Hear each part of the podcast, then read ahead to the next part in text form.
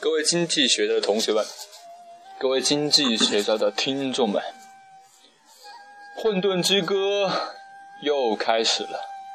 今天真是一个悲伤的开头啊！我要用这么忧郁的这个背景音乐，来表达我对这段历史的一个缅怀。哎，但是历史就是要用来搞笑的。 你有什么看法呢？我们这位新主播，哦不不不是不是新主播，还是我们的老主播短喵。不不不，我是记得清名字不舒服司机。好，记得清名字就不舒服自己。 嗯，好，我们今天是来聊这个，其实是其实就是聊五胡乱华哈。嗯，鲁湖万华的前妻吧？对，前期前期。哎，但你知道是哪五胡吗？啊，匈奴、匈奴第一胡，羌、强是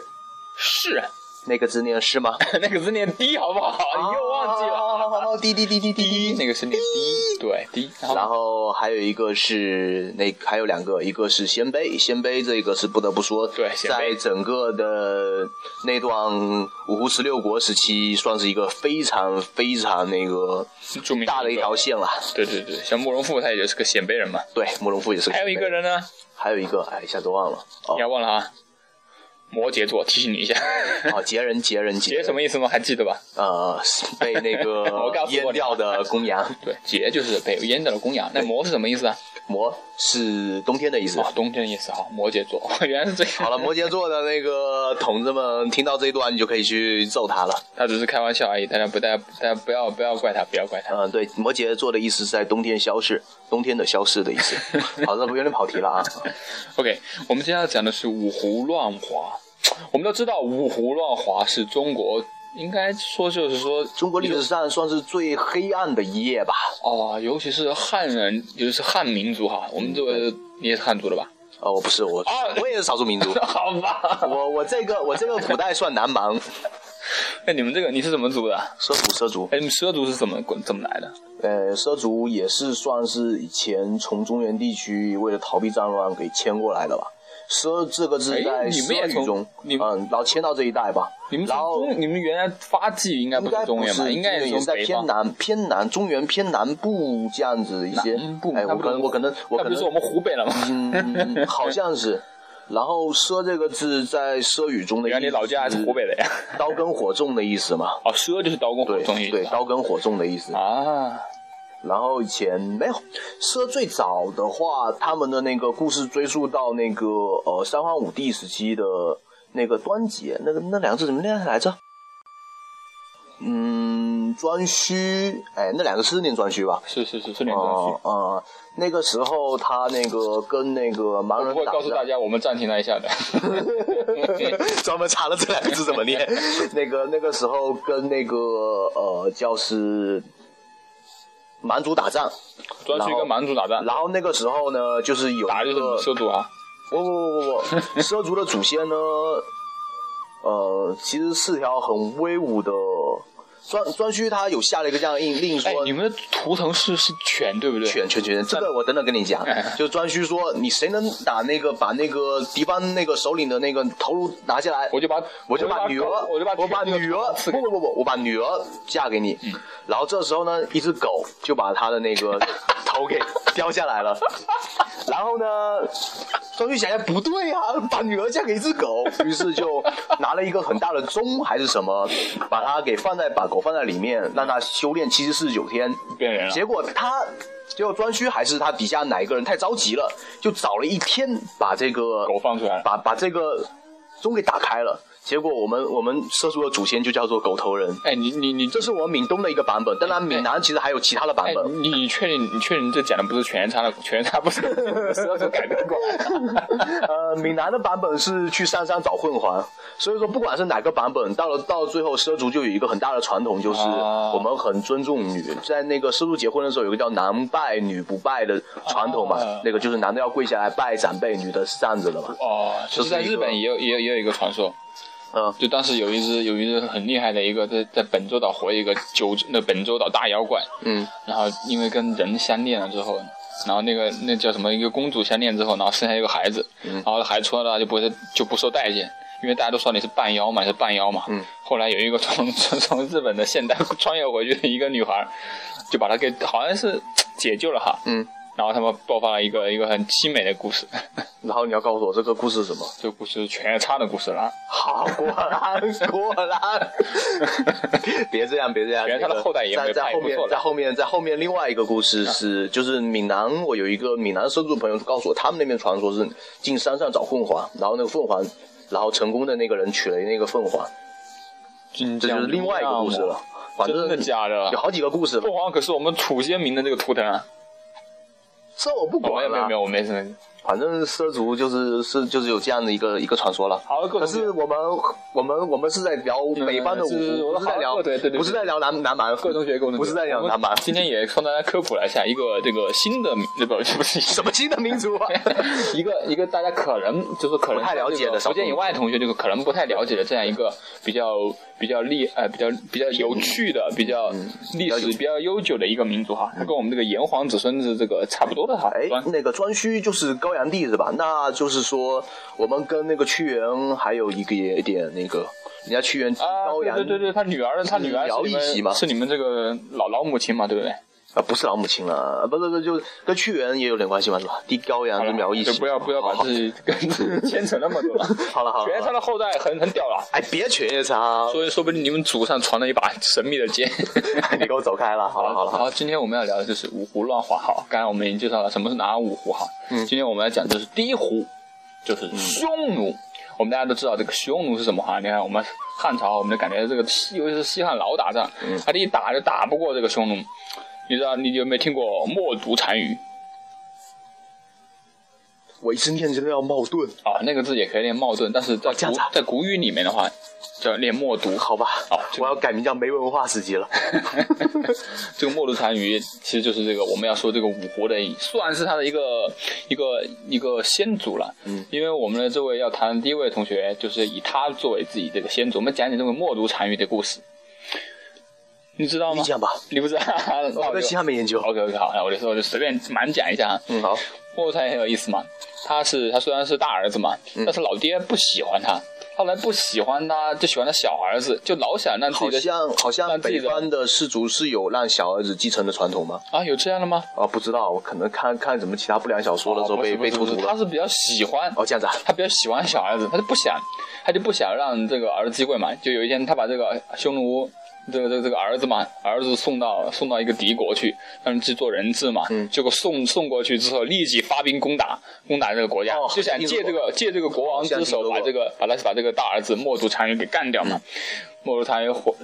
但是人家那个国王还挺厚道的，虽然说跟你开战归开战，但是这个人质我倒是没杀，人家把这个默读单于有贵给送回去了。哎，我感觉其实也是一个妙招哈。对对，然后把这个末路单于看送过去清之楚后你是要借刀杀人，我不上你这一套。啊，上你这一对套，，嗯我就把这个东西送回去，我就那乱的还是你那自你己那。你自己来乱，这个大局看得很明显。是这个没办法呀，他又不好意思不好心直接杀这个他自己的杀自己的儿子，啊，对不对？就没办法，就把他派他自己去当好像是当个左贤王还是右贤王，我就忘记了，反正这都没没事的，关键是这种末路单于，这就怀恨在心了。嗯，你说有人怀恨在心，他就他就写在脸上，就我恨你啊，我讨厌你啊，我要干掉你啊，我说给你听。嗯但末路单于就没有表现出来。腹黑也高也也算是一种高端的腹黑吧。啊，这相当腹黑啊。他他就这样，他训练他他手下训练史事，准备靠这部史事去干掉自己的老父亲。你知道他怎么训练的吗？怎么训练？他是这样训练的：来，有一天，他他他他设计了一种箭嘛，把那个箭头拔掉，然后里面前面绑了一个一个一个什么像哨子一样的东西，这箭一射嘛，就就就会就会响。嗯，就有一天他把这个把这个把这个箭射向自己的爱马。嗯，你要知道这个在对匈奴人来说，马就是地就是生命啊。对你怎么能敢射马呢？对，结果就有有些人射，但有些人还是还是不敢射嘛。嗯，然后他就把那些不敢射的人全部杀掉了。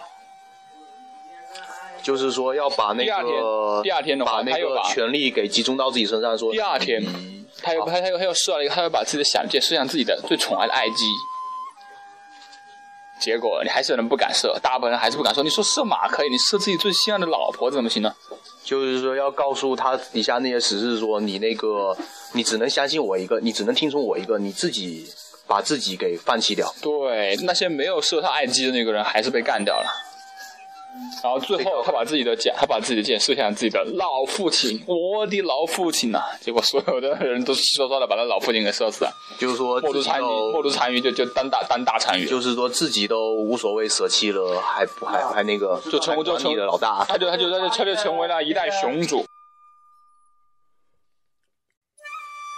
被说梦刚才我们讲到这个鸣，这叫什么叫鸣笛是父哈？嗯是不是？你是不是那个是不是连笛好像连笛哈？就是鸣这个响箭，然后射向自己的老父亲，他老父亲就被干掉嗯了，对不对？对，哎呀，他不仅干掉自己老父亲，把自己的这个义母啊、义母弟啊，通通都给杀掉了，确立够狠自己在匈奴的这个统治地位，一代雄族就此诞生了。但是据说这个当时旁边那个东胡王嘛，东胡王看他就是跟立足未稳嘛，嗯哎，还趁机跟他说向他索要千里马，结果这个这个为了这个我们的默读单于还是很有智谋的，为了麻痹这个东胡王，哎，就把就把那个千里马给送过去，送过去了，就当就装装怂嘛，结果他他是嗯扮扮猪猪吃老虎，对，就把东虎王也干掉了。然后接下来之后，我们就要说为什么他很屌爆呢？就是因为我们知道刘邦是个很厉害的人物，好吧，我说他是吧？啊，刘邦是个很厉害的人物，创立了一代汉朝，对不对？汉高祖刘邦。可是我们这么牛的一个刘刘兄，他竟然也被我们的末路单于围在围围在那个平，好像是平城的白登山，围了围围了二十多天，还是还是围了一个月来着，反正围了很多很多天，嗯搞得我们这这个这个刘邦嘛，我们刘邦都想跟他都想跟他拼命呢。然后结果幸亏是那个陈平想了一计嘛，就给给那个胭脂，就是那个默读单于的皇后，给她哦啊，献了一张美女图，就说：“哎呀，退兵吧，退兵吧！你要不退兵的话，我们就把这个美女送送过送过去了。” 结果那个莫皇后那个胭脂就是哎呀，赶紧就说啊，我们退，我我会劝服我们的单于退的，结果退了。这还不怎么说，不仅敢可以为汉高祖，当汉刘邦死了之后嘛，这个末路单于甚至跟那个我们的那个吕雉写信，就是我们吕后写信说，哎呀，我年纪大了，哎、你年纪也大了。我没有，我的爱人死了，你爱人也死了，要不我们两个人 永结百年之好。干得漂亮，还敢调戏这个汉朝的这个，太好搞得这个，搞得这个那个谁，那那个吕雉都很无语嘛，他又不敢直接反对，也不敢骂他，直接他回信好像就大概就说，哎呀，我年纪大了，啊这个相貌也不好看了，配不上你。 逐渐默读单于之英英武，一直到汉文帝时期，他他统治时间一直到汉文帝时期。啊，这就是我们要说的这个默读单于。那今天这个人，今天这个人，之所以要奉默读单于为自己的一个先祖，哎，其实匈奴其实今我们都知道，被汉武帝一击败的话，进入了一个低谷期就被。打没了。对，跟着北部的北部的那个残北部的北部匈奴北匈奴就和就就逃到欧洲那边去了。对，哦也对，也是失踪两百多年。对莫名其妙莫的名在其妙历就被史上就没有被抹去了。南部的那个好像是是混血王哈，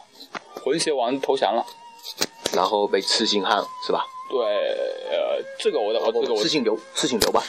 这个这个是就是跟他约为兄弟嘛，嗯，对，然后就是这这部南部的这个匈奴的话，就是我们要说的这个五胡中的这个五胡的那种匈奴这一胡的主要来源。而今天我们要讲的这个人就是刘渊，刘渊海。之所以叫他刘渊，呃，刘 刘渊海了，我们不我们我们学一下房玄龄哈，因为刘渊是为了避讳，避唐高祖李渊渊的的讳讳。对，好，我们今天来讲一讲这个刘渊的那件事哈。其实我们要知道一个大背景，就是这个匈奴长就是迁到长城长城以南之后，其实一直以来就是被压制的。这肯定是因为原来是大敌嘛。因为汉朝一直都有一个想法，就是非我族类，其心必异。对对对这句话一直到了整个贯穿整个南北朝的时候，也一直哎，是说话说的最多说的一说了一句非常多的话。是，啊，我们这个刘渊就是来自于这个并州，并州一支的这个匈奴。他其实，哎，他其实你你你知道吗？当时，当时那个那个司马炎甚至想派他去灭东吴。嗯，据说是说是这个人非常有才干，对，说就觉得他觉得这个人非常英武嘛，长得也非常高大，好像有八尺啊，啊八尺北还是。方人一般都算比较高，比较匈奴壮，人嘛，就可以想象一下像什么样的人来着。算是一个门将。嗯，想象一下斯瓦辛 斯瓦辛格那种感觉。 然后你知道吗？他这就是厉害到，就是英武到，有智谋到，让他那个那个李司马懿想让他去灭东吴，但是那些人就说嘛，就说非我族类，其心非必我异族类，于心必异。你把他搞到东吴去了，万一他在东吴把东吴平定之又后，成又一成个立一个对宗会了嘛？对是不是？所以说就没派他去。啊，还是好好像是还还有一次，就是他也想去一个什么去凉平平凉州嘛，凉州有大乱嘛，嗯，有人也奏请他请他去凉州去评判，就还是基于同样的原因啊，就一直嗯这个都是人，这个人之在那个呃，在那个时代，如果顶上有雄主的话，应该是不敢用的，是啊，毕竟是头狼啊。就是我记得那个，还记得我们那个很帅很帅的那个齐王司齐王司马攸，嗯，都跟我们的那个这个晋武帝进言说，这个司那个刘渊海刘渊一定要早早早的杀了他，不然迟早是我朝一患。好像很久很久以前也是有一个这个故事吧，不是晓在得这一魏语，嗯，是在魏时期的那个那个时候是要杀谁来着？吴起吗？还是杀吴起，不是吴起是谁来着？哎呀，一下子吴忘起了。不是春秋战国时代对啊，春秋战国时期嘛，不是有这句话吗？啊，一下子给忘了。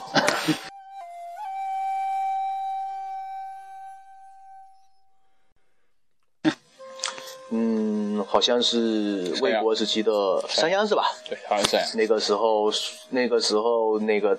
那个呃，朝中的大臣，跟一个魏一个王重臣死的时候，对魏魏王说了一句说：“你商鞅年轻有才，这个可以这担哥们任国相。这哥们绝对要杀，你不用他，你要么用他当相，要么就把他干掉。呃魏王想了想，算了，哎，这种事情不要乱做。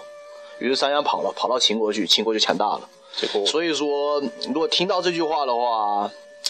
做皇帝听到这句话还是要认真听一听的。是是是，有人就这么就这么牛，不杀他，他迟早也会生灭你的。对，结果我们刘渊这个兄弟就真的在未来就是，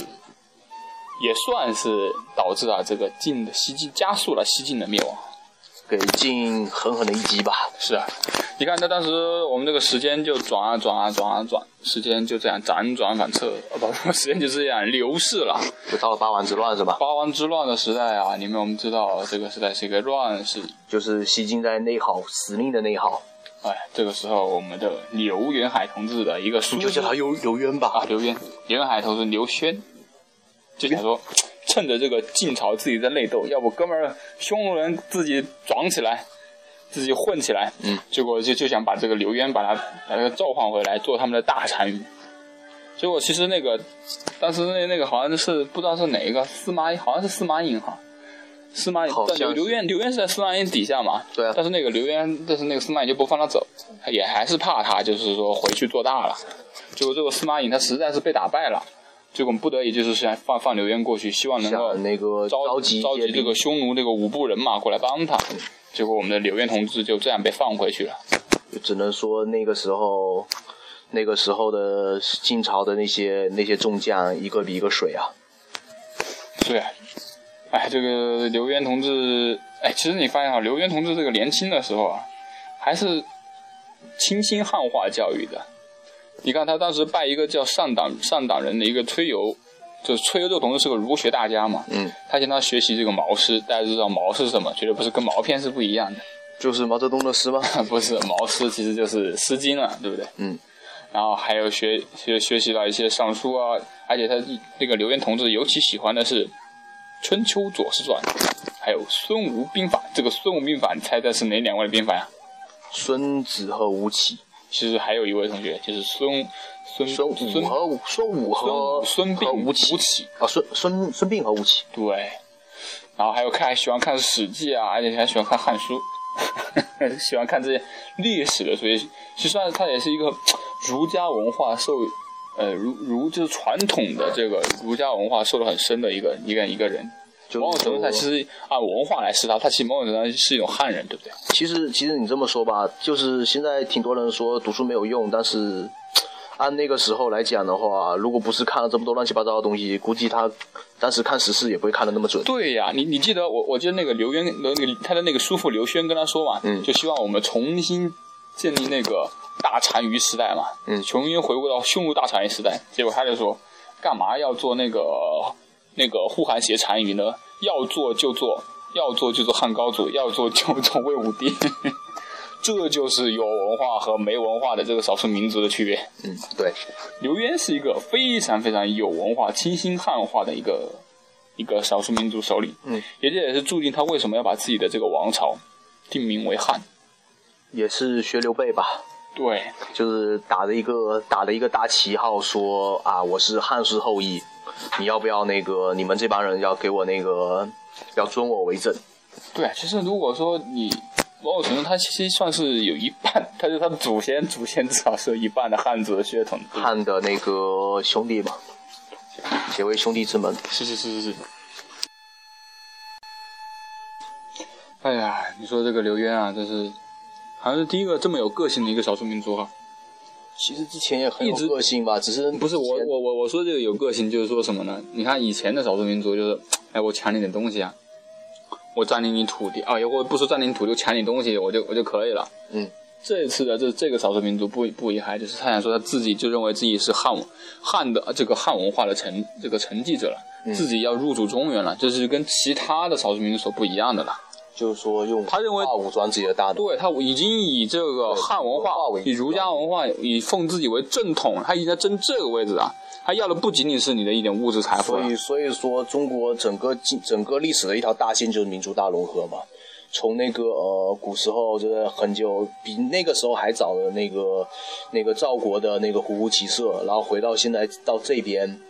那个呃匈奴人开始那个用汉族的文化、汉族的一些那个中原的一些那个书籍这样的东西来武装自己的大脑，来用这个来那个为作为他们那个争霸天下的利器。嗯，就是说整个民族都在融合，民族在互相学习，是。在中华民族的整个建立的过程中，有一个这样一个大线。哎，那那你觉得哈，刘渊刘渊之后，谁能够成为刘渊的这个继承者？什么意思？我们知道，接下来我们就要讲一讲关于这个，我们知道刘渊嘛，刘渊称汉王之后，他然后不断的又又正式称称为帝称帝了嘛，就建立一个大汉，嗯，大汉朝、大汉国嘛，对不对？应该是大汉国，这个是汉汉汉国那时候还没话那个说，没有办法统一，没有在对没有对，但是他是有这个志向去南下，把这个东晋给，把这个当时把这个东晋给，也不能算是东晋啊，那个时候还没有不不算东晋啊，就把是晋国嘛。把晋的残存势力给他干掉了。对，那这就是一个比较有个性的一个一个人哈。嗯。那接下来我们就要讲一讲关于他后面两个继承者了，也不能说是继承者吧，两个继承者，你的意思是？一个就是刘曜，另一个就是汉那个就是，其实就是一个是前赵的继承者，一个是后赵的继承者。哦，就是他那个在他之后的那个，在在在刘渊之后那个呃，一两个被刘渊所提拔重用，然后最后那个灭亡了刘渊的汉朝哦、汉国的两个大将军是吧？嗯，其实说的不准确。其实我想表达意思就是说，像像我们也知道，这个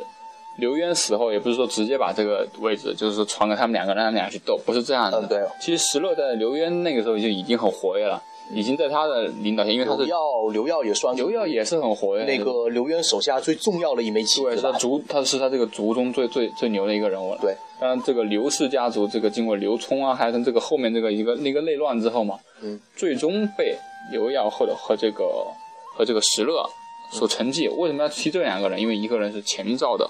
继继承人这个创立者，创立者，一个是另一个是后后赵赵的派创立者。哎，这边就可以提一下，就是说之所以叫前赵后赵，那是因为一个建在前面，一个建在后面哦，真的是这样子哦。那个这个这个就可以这又又可以提一下另外一个东西，就是在那个五胡十六国时期，它有一个很大的一个特点，就是老子开创天下，老子很牛逼，到了儿子这一辈，突然间就变傻逼了。 或者是老子很牛逼，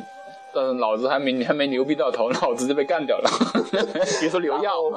然后突然间两边，突然间马上就有能臣，或者说有些能人一下子把他们。掩那个迅雷不及掩耳之势，把这个国家灭掉哎，然后建立一个新的国家，都是手下，都是手下那波人把自己给干掉了。呃，或者是外族，嗯或者说那个外面的其他的外族入侵，又一下一下迅雷不及掩耳之势，这就是一个非常非常有意思。你看那个五胡十六国的历史，你就会发现说，你刚开始觉得说哇这个人好厉害，到了他儿子那一辈，你突然就觉得哭笑不得好弱，眼泪就下来了，是是是嗯这。就觉得哇好荒唐这段历史然啊后！接下来他就这个这就很快就被灭掉了。对对，啊，我们要讲的是接下来就是这我个们先讲刘耀吧。电流药哈，刘耀他有一个很有意思的传说，就是说他刚开始这个人太牛逼，太牛逼到整个族人都不太喜欢他，就是说不对不对不对，刘耀不是这样认为的，刘耀是认为。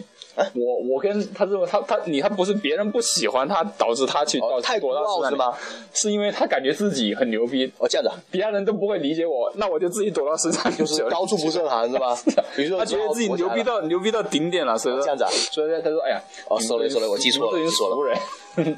我他就感觉自己不可能容自己自己这么优秀，自己这么牛，不可能容于这个世俗，那就自己躲到山反里正去了。这样子的人，要么是牛逼，要么是装逼。 他应该是他是牛逼，呃，然后呢，你知道有一天突然间两个两个童子一样的人过来，对对对对，对呃，突然间送了他把剑，他说：“哎，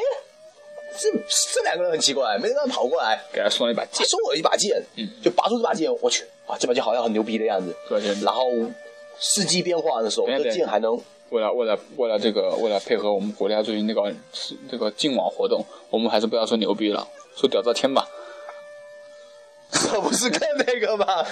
很文雅嘛，炸天算了啊，随便随便随便，反正不要，好吧我们我们也不要那就很厉害吧？很厉害，很厉害。然后呢，他拔出一把这把剑，世纪变化都会变，就觉得说哇，这把剑绝对不简单。就这把剑根据四季，就是松下求生，它有不同的颜色。对，就是那个呃，就像我们一把像不凡的剑像像我们现在那种温度计啊，或者什么的，可能照预示说天气的变化，那下雨天变成一种颜色，然后其实就是太空人，但 是给他送来一把温度计而已。然后呢，看，你说他作为一把剑，它最大的功能不是说这个剑有多锋利，这个剑有多么神，这个剑竟然是说像温度计一样，四季的会有变化，对啊这绝对是一把温，绝对是一把温度 计。 然后呢，那几个童子就说某某大人派我们来把这把东西献给赵王。所以说，一个人厉害嘛，他历史也会变得非常离奇。对，这是他刘耀同志非常然后啊离奇的故事。然后呢，在这种在这种情况之下嘛，族里突然间又出了一个很牛很牛的人，刘渊，渊建立了一个自己的政权。刘渊大大，然后他就默默的把那个刘耀找来说：“你这人，你这人有能耐，跟我混呗。”于是这哥们，这哥们就被带到了那个，带到刘渊那个的团队中间这。里我要我要插一句，不要以为我们刘耀同志只是会，只是一个武，只是一个很装的人。我们要知道他这个人会什么啊。刘耀同志喜欢看书，他也喜欢看书，他非常非常非常非常喜欢看书。我发现刘家都有这个爱看书的这个传统。对，我认识几个姓刘同学也很爱看书。啊但他们不是匈奴。 好吧，好吧。然后他喜欢看书，哎，但是他这个人就是看书嘛，就跟那个前面那个那后来应该是好前面那个诸葛亮一样嘛，就好读书不求甚解，这在于广泛涉猎，而不是精读文句，而且尤其是还喜欢读兵书。而且刘这个刘耀同志啊，而且擅长擅长写书法，习得一手好的草书就和是隶那书，个，就是跟张飞一样，是是是是，能打仗，也能写书，呃，不写字，也能写也能书画画。对，而且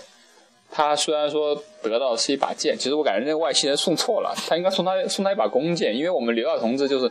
剑术娴熟，能够能够一箭射穿这个几寸厚这个铁板，号称叫神射。这个时候瞎扯一下，哎就是说，嗯，其实在中国古代，剑这种东西更多的是威严的象征吧，更多是一种权力的象征。剑真的，如果是说拼杀，并不如刀，哎，对，我他这个剑是那个宝剑剑啊，，对，宝剑不的是剑。射箭剑，然后真正的拼杀不如大刀，然后那个不或如者那战个场上也不如战争战战战场场上也不上的如残兵马器也不如马槊，就残兵器。对那么这种时候，你送他一把好剑，送他一把好的温度计，这个是体现他身份的象征。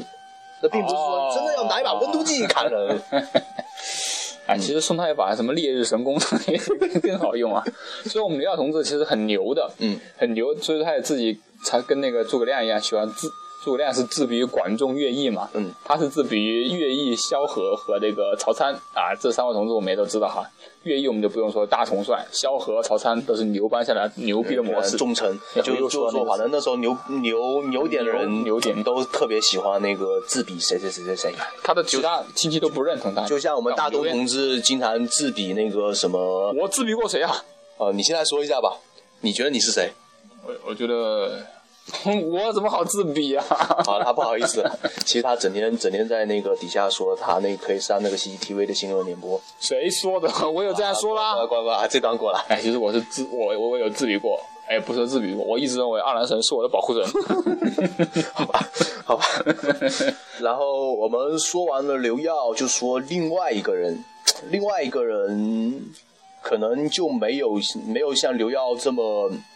运气这么好了。刘耀还能自己躲到深山里面自比乐意小草，对，而且还能得到外星外星人送的温度计。这哥们儿，而且他还有机会去读书。啊，对，你要知道，在古代那个时候，他有他有一个安静的环境去读书，让他不去种那田个。时候还没有印刷术啊，啊对还是拿而且竹简上课的那种啊。啊，这样那个时候好像有印刷术吧？印刷术啊哦，不对吧不是，哎，哦有有纸，但是没有印刷术，有纸纸有纸对蔡伦，对对有对对东汉就有 蔡伦。我错了，我错了，我错了。好，呃没有没有没有，你看，但是那读书也非常不容易，对不对对对，但是我们这个石勒就太惨了，他嘛，他是杰人吧？ 他是个奴隶，他最开他最始。开始是个杰人，是是是，杰人他的“杰”这个字前面说过是被阉割掉的公羊，羊。所以我们汉民族就说实话，就就是古代的汉民族，就是有点喜欢矮化这个就很瞧不起他瞧不们。起说，你看，你看匈奴奴隶嘛，嗯，羌族你羌羊嘛，对不对？桀那更被不好，被被阉掉了，不仅不是羊啊，不仅不不仅连羊都不容易，是被阉割的羊。那就是说那个呃，杰可以念为那个阉羌你知道那个“氐”吗？一，虽然我没有考证过哈，嗯但是知道在古汉语中，这个“氐”是猪的意思。好吧？我猜想，我只是猜想，这个我没有考证过，因这为个对“氐”就是这可能真的有有可有有这个可能，对吧？就实际上当时的这个汉民族把，就是把那些胡人嘛，其实都是你严重的矮化嘛？都会严重矮化。当那鲜卑呢当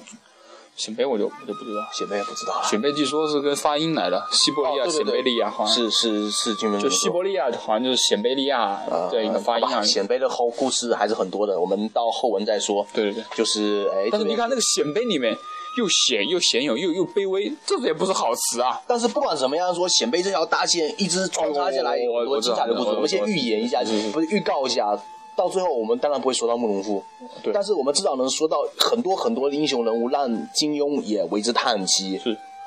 所以说要要要要听他们的故事，要记得跟我们的节目。对本人的网名也有一个慕容两个字，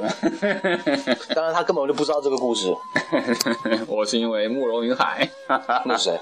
一起来看雷震宇没看过，没看过，好吧，没事啊、我们来讲正事，就是说这个石勒，嗯，童年是非常非常凄惨的，就是个就是个他奴刚隶。开始还好吧，至少说你。这个奴隶会有什不么过好他的刚？开始的时候还是个部落的一个小小帅，不是啦，他最开始，嗯，刚开始他是一个比较小的部落里面的一个继承人吧，呃，然后那个部落嘛，但是已经这个部落，大家不要以为这个一听这个部落就感觉跟那个魔兽魔兽世界里面那个部落跟联盟那么牛。为了部落，那个部落，我觉得充其量也就十十好十几个人而已。然后呢非常非常小而且自这个己养不活自己吧，跑而且到家里别人家里做电工，对，这个部落集这个小很小很小十几个人部落，就是到人家那边去当佃农的，对，不是说他想象中的那个有一个很大的部落，跟匈奴五部这种感觉，他跟刘耀是没办法比的。就是哪一天心情好，想召集自己的部下发表个演讲，然后看到所有部下的时候，就已经把自己的心给安下来了，我还是赶快回去种田吧。 你看那个石勒那个时候还还还还被在那个西晋嘛，西晋那个叫泰安年间啊，嗯，并州我们要知道，并州就是那个现在山西的大部，然后并州这个地方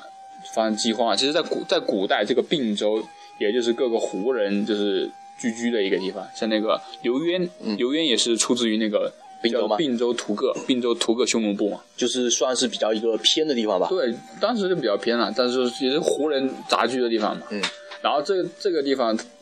一起做佃客，那个时候发生饥荒嘛，结果他还被人家虐为奴隶。别你人看别，人别人都觉得哇，这哥们能干活，厉害，不错，抓周卖了， 好了就卖了，就就卖 就被卖了。就被当做奴隶了。你说他一个一个一个能作为奴隶的这样一个人，你说他应该没什么文化吧？对我觉得应该没什么机会读书对，，没什么机会，肯没定有是什么机。会学习骑射，我感觉也那个时候的纸应该也不便宜吧，对对对对。一本书也蛮贵的，这个没什么机会。所以你你你你感觉你你就感觉他这个从小到大就是一个文盲，没文化，也没有受过正正统的这种武术训练。你看我们刘耀同志还会射箭呢，对不对？对而且还读那么多的毛诗，好了，毛 诗吧，还读很多兵书嘛，读很多诗，读很多这个儒，接受很多传统儒家文化嘛。嗯，刘耀这是跟刘耀相比，我们石勒就是个黄屌丝中的屌丝这，就是一高富帅一屌 丝了。你高屌丝还算是普通人嘛？他连屌丝不如，他只是奴隶啊，他连平民都不如。是真屌丝，真屌丝是个传说。就是他连自己的安全，他连自己的这个人身自由都没有。但这位石头同学，我们还就要怎么说呢？是屌丝吧？哎，其实他也算是有受到上天庇护的屌丝。我觉得应该是和这个上天庇护，呃，对，命运没有让他被在饥饥荒的时候没有饿死，然后被买卖的时候没有被人贩子虐待死。这个这个故事怎么说呢？他最开始的时候，这个人有才能，他同乡几个人就觉得说，哎，这个人不错，就对他还蛮好的。哎然后呢，你你知道吗？我感觉就是最开始这段历史，估计是后来后来人跟他混爽了、混好了之后给他编的。对，因为有一段就是说，他经常能在耳朵上边上听到金戈铁马的声音。你说，我知道，因为他有耳鸣症， 对对对对对，你这说个这个怎么说一呢个？奴隶身体不健康。 这这只能只能说说你混得好，那就是金戈铁马，就是上天的预兆；你混不好，那就是耳鸣。你的耳鸣，你就得病了，兄弟。你兄弟，你要你要早点治，搞不好以后就耳聋了。是啊，我记得还记得那个，哎是谁是舜吧？舜是有有重瞳子嘛，嗯就是说两个瞳嘛，嗯，就是在我们现在是一种那个眼睛的一种眼睛这种残疾病嘛。但是你混好，你就是舜； 你混不好，你就是眼睛项哎羽也残疾是重瞳，啊，项羽是那个也是那个后主，他那个后唐李煜也是，哦李，煜也是重瞳子。反正混得好，你就是你就是那个上天的那个选择，上天选择你；混不好，你就是那个残疾，你就是残疾就，有病。 真的没办法了。好，不过这个人也好吧，在转卖路上，转卖路上其实发生过这样一件事情，就是他跟当地的一个一个部落的首领说，呃，或者说是一个军队的首领说，呃这样子啊，哥哥哥，那呃个我我跟你说，杰人其实过得也不容易，不然这样子吧。那个，我们现在到到到处都去求食，也活得不容易。你不如这样，你就把杰人抓了去卖了，这样的话你也得到利益，你拿到了钱。但是杰人呢，刚刚好也有活路。也有活路了。你看当时这些这些杰人、这些胡人，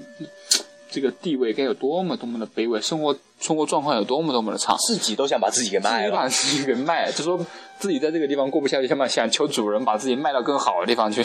结果呢，结果呢，他那个他这么一说，他那个那个那个那个上司想想嗯也行，就准备去卖他，那就准备去卖其他杰人，让他来那个做扶手、做下手。那结果也好，结果倒好了，当地有另外一个将军也在卖杰人，就顺手把石头给抓了，